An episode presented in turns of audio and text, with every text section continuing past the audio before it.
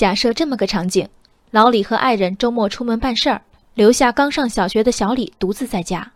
小李做完作业，一看洗衣盆里有件爸爸的衬衫，兴冲冲端进水池里洗了。等老李夫妻俩进门，衬衫刚挂好，还滴着水。老李看着浑身湿透的孩子，张口第一句话是：“你这孩子怎么这么不给人省心呢？”小李的心情大家都能想象。几天前，广东潮州归湖镇邮政局附近一处木屋着火，当地消防接警，三辆消防车紧急出动，在朝丰路与新阳路的十字路口恰逢车流等待红灯。多车不约而同地开过红灯停止线，让出救援通道。说到这里，还是感动中国的气氛。让情节急转直下的是新闻报道中喜大普奔的一句话：“如果接到罚单，驾驶人可以直接向交警部门提出复议，警方会调查后视情况取消处罚。”司机们的心情，大家能想象吗？看完新闻的司机们都在脑补：给特种车辆让完道，回家惴惴不安，等上一两天；一旦来了违章通知。扔下手头的事儿，和老板请假去交警部门办事窗口取号，等上一两个小时，和窗口的交警解释，等人家调出视频有了结论，这罚二百元记六分的处罚没准能取消。这一切就因为司机们遵守法律，做了好事儿。根据《中华人民共和国道路交通安全法》，警车、消防车、救护车、工程救险车执行紧急任务时，其他车辆和行人应当让行。法律在上。对于机动车驾驶员给不给消防车让道，这不是一道选择题。那么交管部门有的选吗？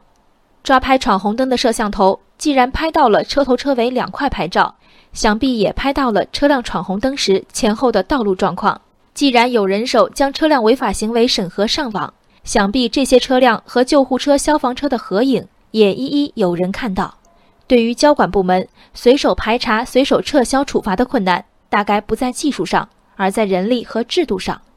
站在监管者的位置，在漏抓和误伤之间，一五一十拍照，让蒙冤者自行申诉再撤销处罚，是最疏而不漏的模式。但这种模式中被低估的是，作为个体的司机为此奔走付出的体力、时间，以及最重要的憋屈和郁闷。在不怕多此一举的主动作为和继续自己来申诉的高冷之间，有没有折中方案？我相信一定有，人力和制度的困境能否以技术来突破？智能度高的方案，比如自动识别经过红绿灯的特种车辆，依据时间筛选闯红灯违法车辆，留下短名单供人工判断，大大降低排查的时间成本。智能度低一些的方案，比如建立让行闯红灯的网络和手机快捷申诉渠道，司机可由此提交车辆违法信息，在线申诉，先免去奔波之苦。归根结底。秉公是执法的原则，为民才是执法的目的。所谓为民，不仅要处罚违法者，更要保护守法者。法律是一条底线，对司机在听到警报靠边让道的底线以上，还有文明驾驶、出手助人等一系列更体面的修为。对于交管部门执行申诉后撤销处罚的规定，同样也只是最低的要求。完善制度流程的设计，至少展现便民的善意，不违法律。更不被人性。人生海海，见微知著。我是静文，往期静观音频，请下载中国广播 APP 或搜索微信公众号“为我含情”。